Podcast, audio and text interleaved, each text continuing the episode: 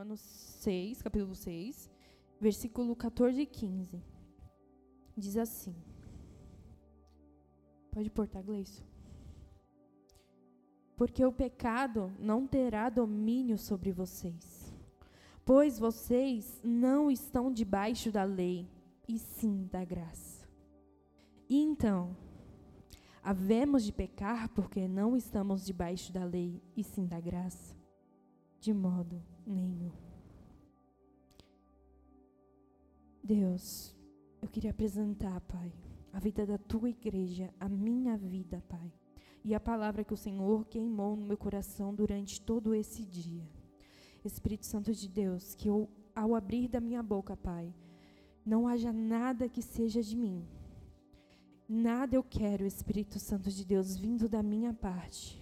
Mas eu quero, Jesus, que você flua com a tua abundante graça, Pai, através da minha vida que deste altar, Espírito Santo de Deus, possa correr rios a qual as pessoas que estão nessa noite que se disporam, que se disporam a ouvir a tua palavra, possa não Jesus molhar os pés, mas se mergulhar, se lavar, se regenerar, Pai, com o teu Espírito Santo, com aquilo que o Senhor quer falar conosco nessa noite.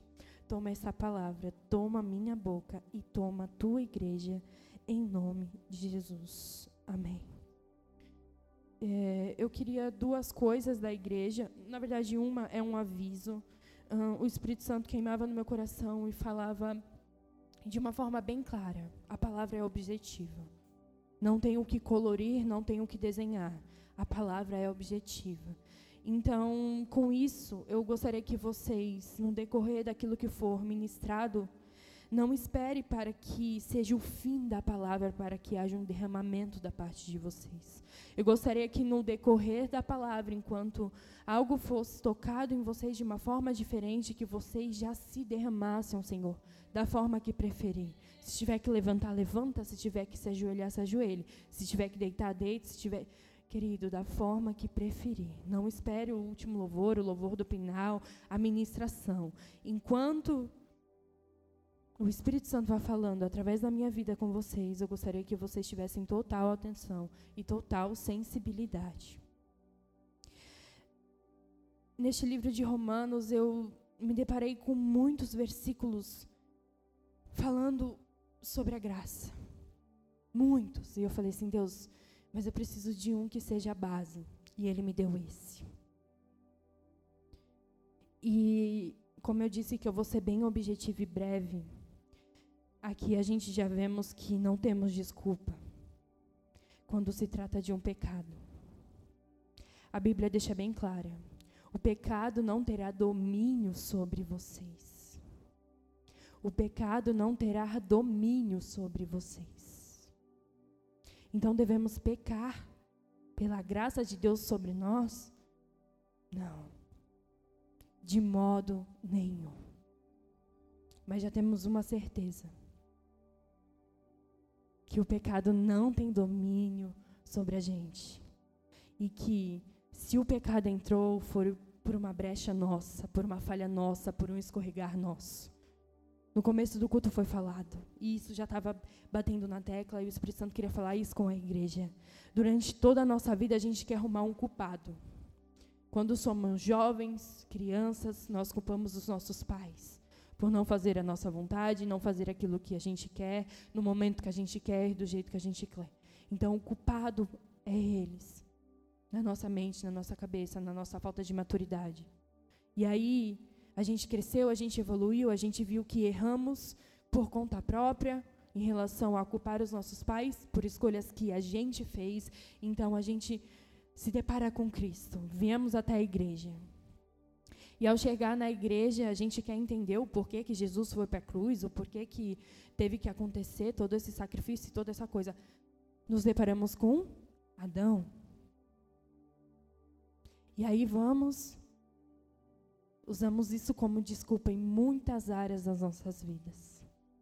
Talvez de uma forma irônica, talvez como uma brincadeira assim, mas hoje o Espírito Santo quer tratar a gente de uma forma diferente. E ele me fez, ele falou assim: "Faz a seguinte pergunta para a igreja: Já agradeceu a vida de Adão hoje? Já agradeceu a vida de Eva hoje? A gente o, o, costumamos culpar ele pelo pecado ter entrado no mundo. Porque foi através dele e dela que entrou o pecado. Porque tudo ia ser tão lindo, tudo ia ser tão maravilhoso e perfeito. Mas eu queria falar aqui para quem acha que a cruz foi um plano B, você está enganado. Deus queria sim a obediência de Adão e Eva. Mas vocês concordam que ele tinha poder para não existir aquela árvore? Para que não existisse aquela árvore que pudesse contaminá-los? Mas ele queria a obediência. Então ele deixou e deu a instrução. Aí não. Coma de todos, menos desse. Porque Deus queria a obediência. Deus queria que eles ouvissem a Deus e desfrutassem de tantas maravilhas que tinha.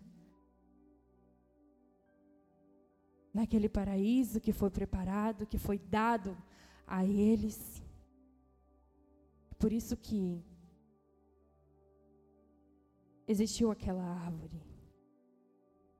Então, desde o princípio, desde o princípio, desde o primeiro contato humano na terra, o que Deus quer de nós é a obediência.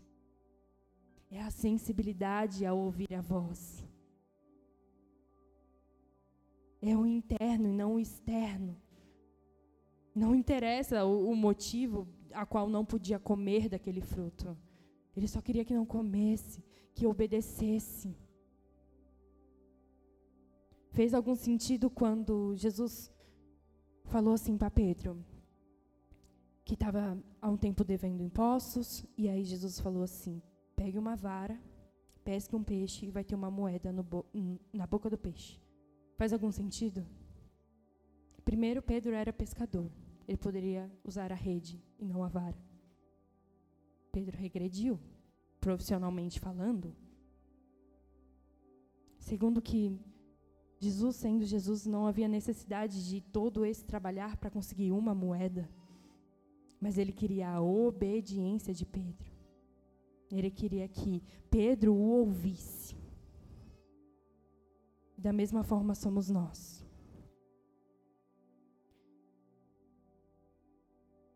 eu queria compartilhar algo que eu aprendi.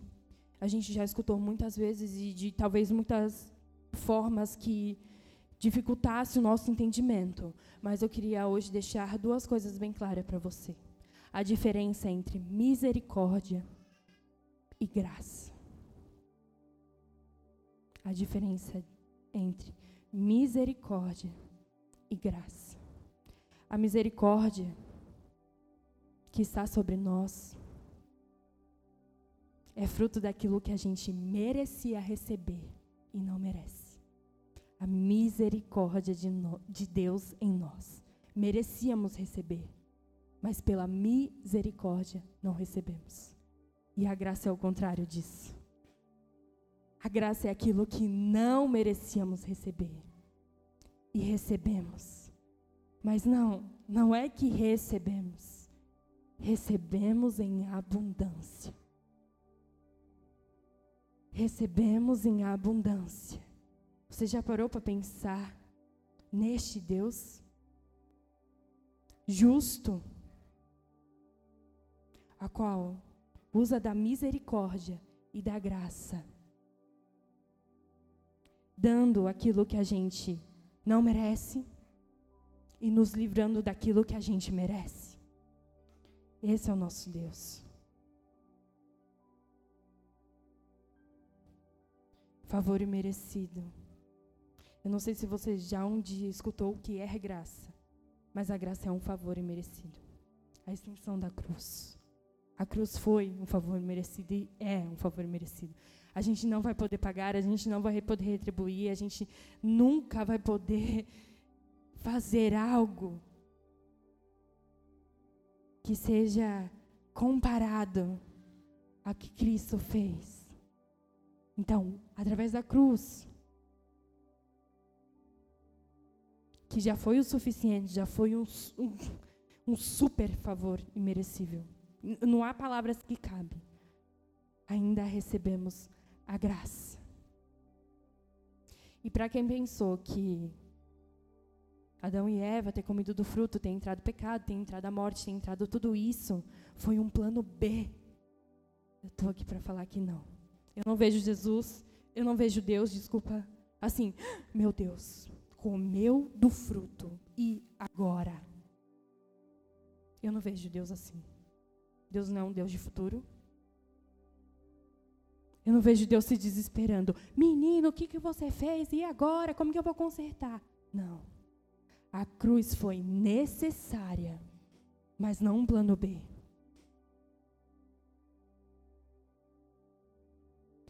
E aí a gente, falando sobre culpar, a gente entra na igreja e a gente quer culpar Adão e Eva. Por causa deles, pecado deles, que agora eu sou pecador, porque eles, se eles não tivessem pecado, se eles não tivessem comido do fruto, eu tenho uma coisa para te falar. A gente não provaria da graça e da misericórdia de Deus. Ah, Alice, mas eu não queria. Tudo bem, põe 1 Pedro para mim. Você não queria, né? Você não queria porque você tem. Eu não dou valor porque eu tenho. Mas primeiro Pedro, eu vou ler só o finalzinho. Coisa que até os anjos anseia observar, contemplar. Em outras traduções, coisas que até os anjos anseia. Coisas que até anjos, os anjos anseias. A morte de cruz, sim, gente, eu entendo. Tudo que se trata de Deus é sobre céus e terra. Só que a morte de cruz não beneficiou os anjos. Não trouxe salvação aos anjos. Trouxe salvação a nós, seres humanos. E o que nós temos feito com esta graça, que os anjos anseiam viver, a misericórdia e a graça de Deus eu cheguei para Iris e falei assim, Iris, você vai cantar aquele louvor? É... Como que é, Iris? Esqueci. Dos anjos. Ah, quem me dera ser um anjo e poder voar. Eu falei assim, a gente canta. Só falta bater as asas e ir. Não estou falando que é errado. Não estou falando isso. Mas ver que os anjos anseiam estar no nosso lugar ver que os anjos anseiam pela graça abundante que é derramada sobre nós, pela graça daquilo que o Senhor deu sem a gente merecer, pela misericórdia divina que Ele derrama toda manhã ao nosso respirar, ao abrir dos nossos olhos.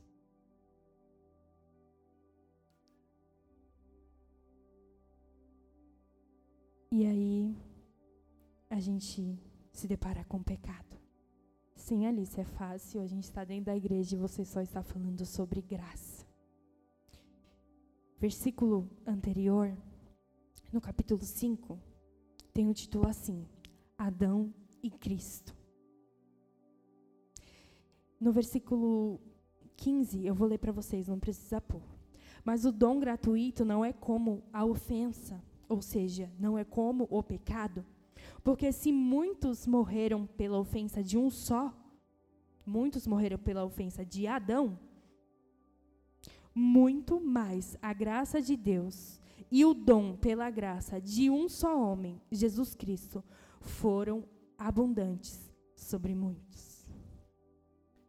Então, durante esse contexto todo, todos os argumentos que se tratava do pecado de Adão, da morte que Adão trouxe, da, das transgressões, de toda a sujeira, Cristo tinha o dobro.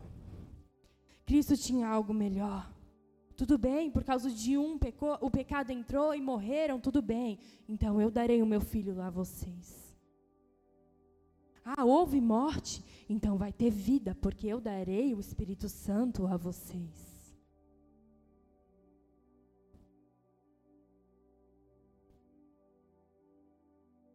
E aí, não conseguimos lutar, porque temo, temos muitos argumentos que é difícil lutar contra o pecado. Eu não consigo, é mais forte do que eu. Mas só mais dessa vez. Só mais um pouquinho.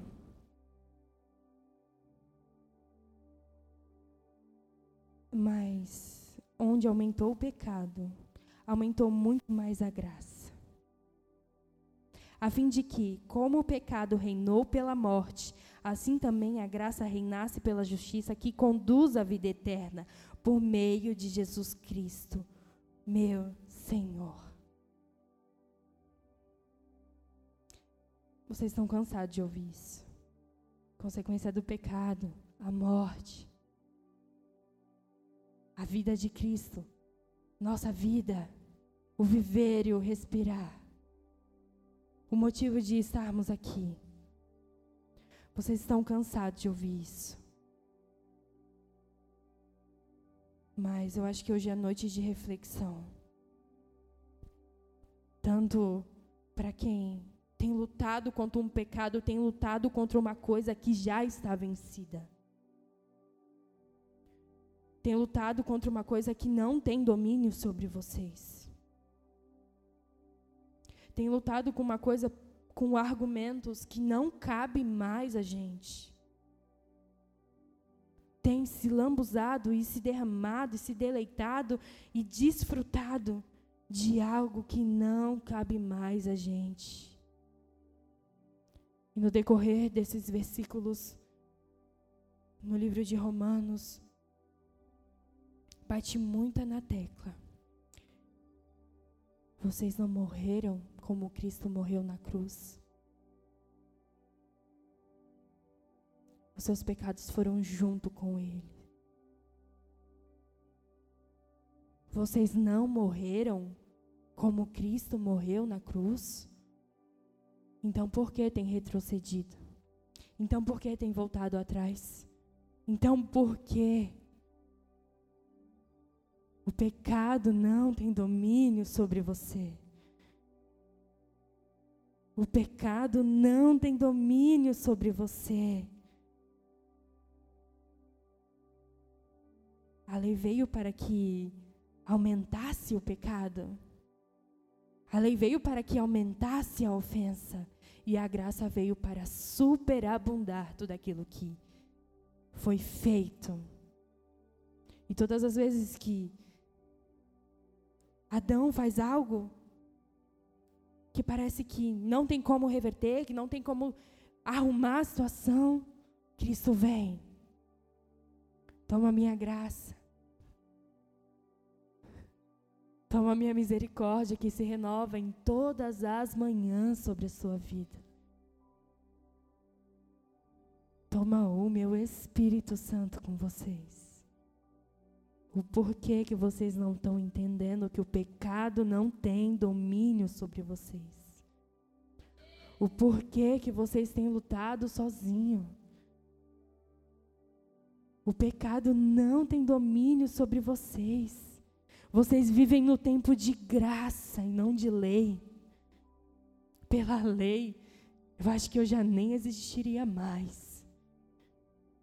Pelo aquilo que eu sou. Eu não sou digna de estar aqui. Mas pela graça que superabunda, pela graça que foi nos dada como um favor imerecível, impagável, não há nada que você possa fazer que vai te que vai falar assim, pronto. Deus me deu a graça e agora eu dei isso. Não. Mas Deus quer de nós a obediência. Deus quer de nós a nossa disposição, a nossa certeza, a nossa ousadia. Aquilo que para a gente é tão difícil fazer sozinho. Aquilo que para a gente é impossível fazer sozinho. É tão fácil com Cristo. Eu tenho esperado por uma resposta há sete meses, desde janeiro desse ano. E eu tenho me colocado na brecha. E eu não estou falando isso para me engrandecer ou nada disso. Ou porque Deus tem que me dar, porque não, não tem que me dar nada. Tem que fazer nada. Eu tenho que fazer. Por que eu estou falando isso? Porque às vezes a gente se frustra por estar fazendo. Porque quando a gente não faz, a gente fala, ah, também não busquei, não fiz, então tudo bem. E aí eu tenho me colocado na brecha, tenho. E aí essa semana veio a resposta: não. Só que eu não tive reação. Eu não percebi que eu ouvi não. Eu não percebi. E aí eu fui para casa e não sei o quê. Quando eu fui tomar banho, o Espírito Santo falou assim para mim: Você recebeu não. Aí eu, meu Deus, é mesmo. Nossa, foi um não. E aí automaticamente ele já falou: Isso te traria dor. Se você verdadeiramente não tivesse entregue este processo na minha mão. Então, quando eu te disse não, você teve paz, então você está no caminho certo. O não com Deus, o não com Deus é para trazer paz. Se estiver longe disso, se tiver dúvida, se tiver coisas contrárias disso, está errada. Você trocou a sua fé pela sua expectativa. Tem pessoas confundindo isso. Está falando que está com fé, mas está com expectativa. Reveja isso dentro de você. Porque eles parecem, né? As dois é da mente, nada que. Aí confunde. Erra o HD, sei lá, alguma coisa aqui da cabeça e erra. Aí foge. Saiu da fé, foi para a expectativa se frustrou. Então, no processo, o não de Deus tem que trazer paz. O não de Deus tem que trazer a nós a obediência e não a curiosidade. O que levou Adão e Eva a comer do fruto, creio eu que foi a curiosidade, aquilo que foi prometido para ele. Nesse processo, eu falei, eu viajo. Eu falei, quando eu estou orando por essa causa, gente, eu viajo. Eu vou no lugar e eu volto. Eu já falei, eu já vejo a roupa que eu uso, o ônibus que eu pego, a hora que eu saio de casa. E aí eu recebi um não. E está tudo bem.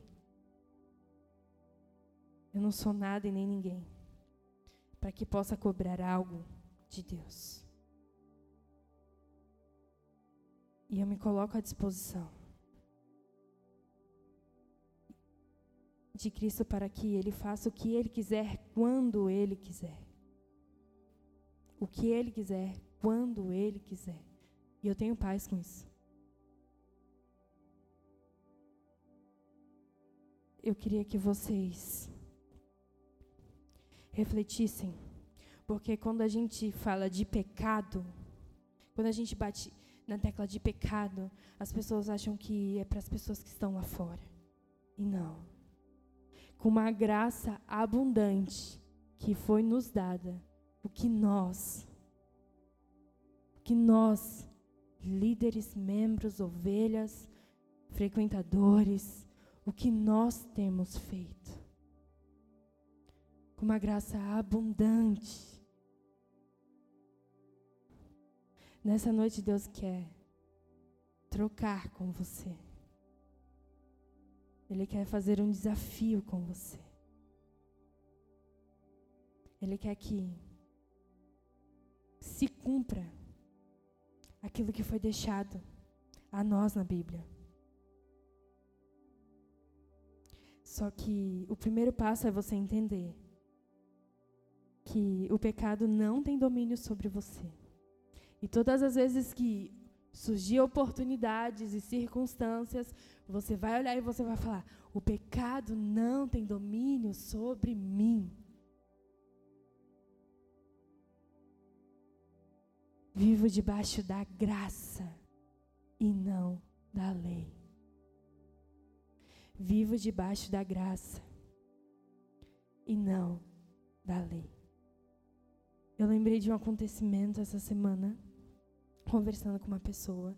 Há um tempo atrás eu escutei de alguém sobre o ministério de adoração. A pessoa chegou em mim muito empolgada e falou: ah, Eu tenho uma coreografia para que vocês apresentem. Aí, depois ela caiu na real, bum, e murchou. Aí ela falou assim: Acho que não dá. Vocês não têm espiritualidade para isso. Aí eu, meu Deus, será? E aí eu tive algo que o Espírito Santo tem ministrado no meu coração. Pode ser um pouco pesado, mas eu queria que vocês entendessem e que vocês pegassem se fizer sentido para vocês. Eu olhei aquela situação, aquele comentário, aquilo que foi falado, eu falei: Deus, qual é a utilidade de um ministério de dança se não puder apresentar uma dança para você? Qual é a utilidade de um obreiro dentro da igreja se Cristo não pode contar com você? Qual é a utilidade de uma equipe de louvor não poder louvar ao Senhor. E muitas das vezes a gente se encontra assim. Cristo tem algo para entregar para nós, através da sua abundante graça. E Ele olha e fala: Eu não posso. Então a gente tem que rever os nossos conceitos. A gente tem que saber se, quando Cristo precisar, Ele pode contar para aquilo que você foi chamado, para aquilo que você já precisava estar preparado. Não porque você ainda precisa conhecer alguma coisa. Não porque ele ainda precisa se revelar a você. Você já sabe quem ele é. Ele já te tocou como nenhuma outra pessoa te tocou. Ele já te abraçou como nenhuma outra pessoa te abraçou. E ver o anseio dos anjos por estar em nosso lugar, por viver aquilo que a gente vive. Sem que eles pudessem aproveitar de alguma vantagem, conjecturalmente falando, da morte de Cristo na cruz. E nós, e nós temos ansiado por isso? Temos desfrutado e aproveitado da graça de Deus sobre as nossas vidas? Temos sido grato, temos sido grato a Deus por acordar e a misericórdia de Deus já está sobre nós. Não merecíamos. Não merecíamos.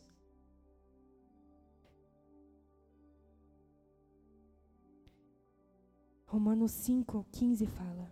Mas o dom gratuito não é como a ofensa ao pecado. Porque se muitos morreram pela ofensa de um só, muito mais a graça de Deus e o dom pela graça de um só homem, Jesus Cristo. Eu já li no começo. Mas eu quero ler de novo. Porque eu queria que vocês entendessem que não há comparação.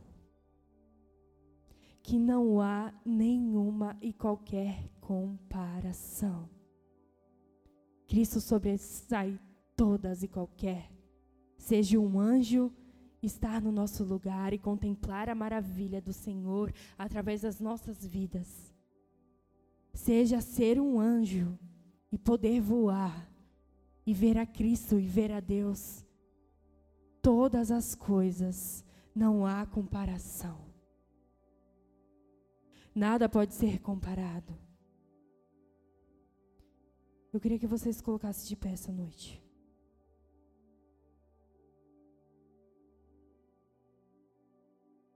Eu queria deixar uma frase no coração de vocês, que queimou muito no meu coração.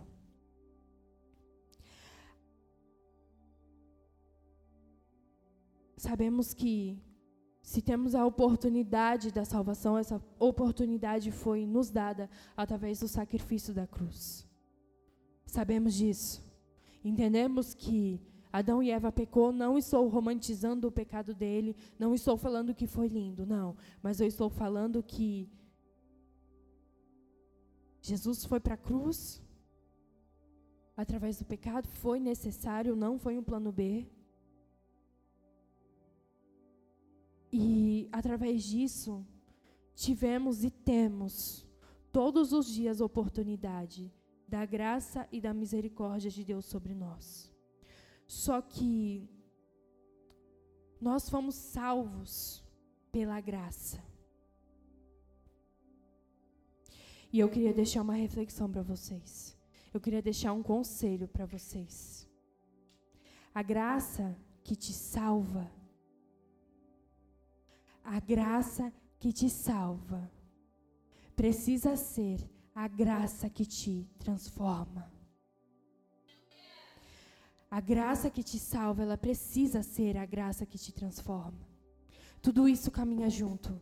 Você ter autoridade sobre o pecado e falar: não. Eu vivo no tempo da graça. E não se aproveitar disso. Desfrutar da graça e não do pecado. Desfrutar da misericórdia de Deus e não de toda a sujeira. E vivemos no tempo da graça e não da lei. Não é isso. O Espírito Santo, Cristo, quer assim que nós venhamos viver isso. Que nós venhamos desfrutar dessa graça e viver debaixo dessa misericórdia. Mas para isso precisamos renunciar. Querido, o reino de Deus ele é e até que ele venha é uma renúncia. Até que ele venha, a gente vai ter que renunciar algo em nós. Então nessa noite eu queria que do obreiro ao visitante, à ovelha, ao mais novo, ao maior e ao menor, refletisse, fechasse os seus olhos e falasse: Deus, o que eu preciso renunciar nessa noite? O que, Jesus, eu preciso transformar através da graça que me salva, Deus. Eu sei que eu preciso ser transformado. Eu preciso, Jesus, que o Senhor venha e me mostre, Jesus, aquilo que eu tenho feito, Pai, que não agrada o teu coração. Porque, Pai, tudo aquilo que foi feito, tudo aquilo que tentou me tirar da tua presença, tudo aquilo que tentou roubar, Jesus, o teu amor, Pai. Não há comparação para as grandezas que o Senhor já derramou sobre nós. Não há comparação, Jesus, por aquilo que o Senhor já fez sobre nós, Deus. Precisamos, Deus, viver a graça que nos salva e nos transforma. Nós não queremos, Jesus, uma graça uma graça, Espírito Santo, a qual nós venhamos desfrutar e não vivê-la, e não contemplá-la, e não senti-la, Deus. Por isso, te pedimos, arde em nós, arde nos nossos corações um desejo, Espírito Santo de Deus. Um desejo de te conhecer ainda mais um desejo de desfrutar ainda mais, Jesus, da tua abundante graça sobre nós. Jesus, não porque nós merecemos, porque somos dignos, ou porque nós estamos fazendo, ou porque nós estamos deixando de fazer. Mas, Deus, porque nós reconhecemos que o pecado não tem domínio sobre nós, porque vivemos no tempo da graça e não da lei. Então, por isso, Deus, nós queremos renunciar, Pai, aquilo que nos afasta de Ti, aquilo, Jesus, que houve um rompimento entre uma linha que me levava até Ti, Pai que houve, Jesus, um rompimento da minha alma até a Deus. Nós queremos, Espírito Santo de Deus. Nós queremos ser moldados e transformados mais uma vez pela tua graça. Se o Senhor nos deixou, era para que nós pudéssemos desfrutar, Espírito Santo de Deus.